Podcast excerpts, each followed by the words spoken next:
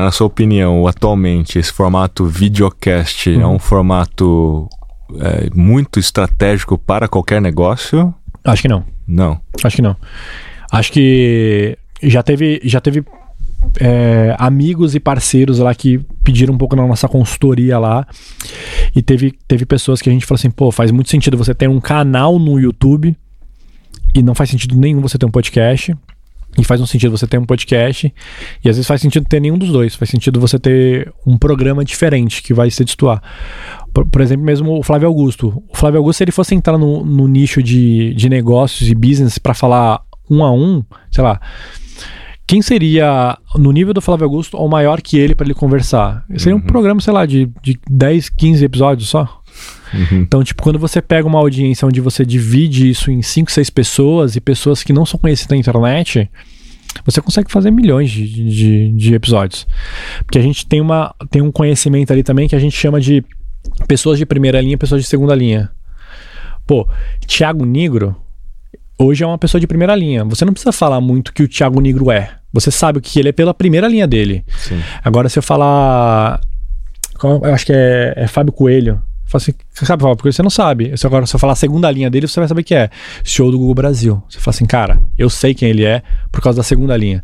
Hum. Então, Flávio Augusto é uma estratégia totalmente de segunda linha. É um cara muito grande no meio empresarial por causa da sua segunda linha. É o CEO de uma empresa gigante, é o CMO de uma empresa gigante. Hum. Então, a gente pega a segunda linha e usa para levar o nome da, da, da primeira linha. Então, tipo, não é todo formato que, que é podcast. Pode ser desse jeito, né? É, e eu, eu ainda acrescento um pouquinho mais, tipo, cara, se você quer fazer um podcast de entretenimento só, eu não faria se fosse você. Eu procuraria um nicho, cara. Porque nicho. Os podcasts hoje são podcasts de nicho, não tem como.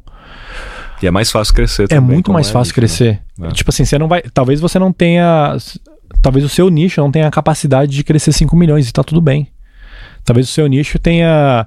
Pô, se eu fizer um podcast especializado em áudio, Cara, se tiver 100 mil pessoas, talvez seja o maior podcast do mundo Desse... especializado em áudio. Uhum. Então é muito mais fácil você ser o maior do mundo ou o maior do Brasil num nicho específico do que você querer competir com o Flow e Podpah que tá aí há sei lá quanto tempo já criando uma mega autoridade. Para mim esse é um dos principais KPIs quando a gente olha para a estratégia, que é você ter noção do tamanho é. do seu mercado potencial para aquilo que você se propõe a fazer. Então, se você tem uma especialidade, qual o tamanho potencial Sim. desse público na, na sua setor? Né? Pô, o, o Papo Social Media aqui mesmo é, é focado para o público que quer trabalhar e, e, que quer se atualizar do que está acontecendo nas redes sociais. Então, tipo, cara, você tem um nicho ali, você tem um público-alvo para trabalhar.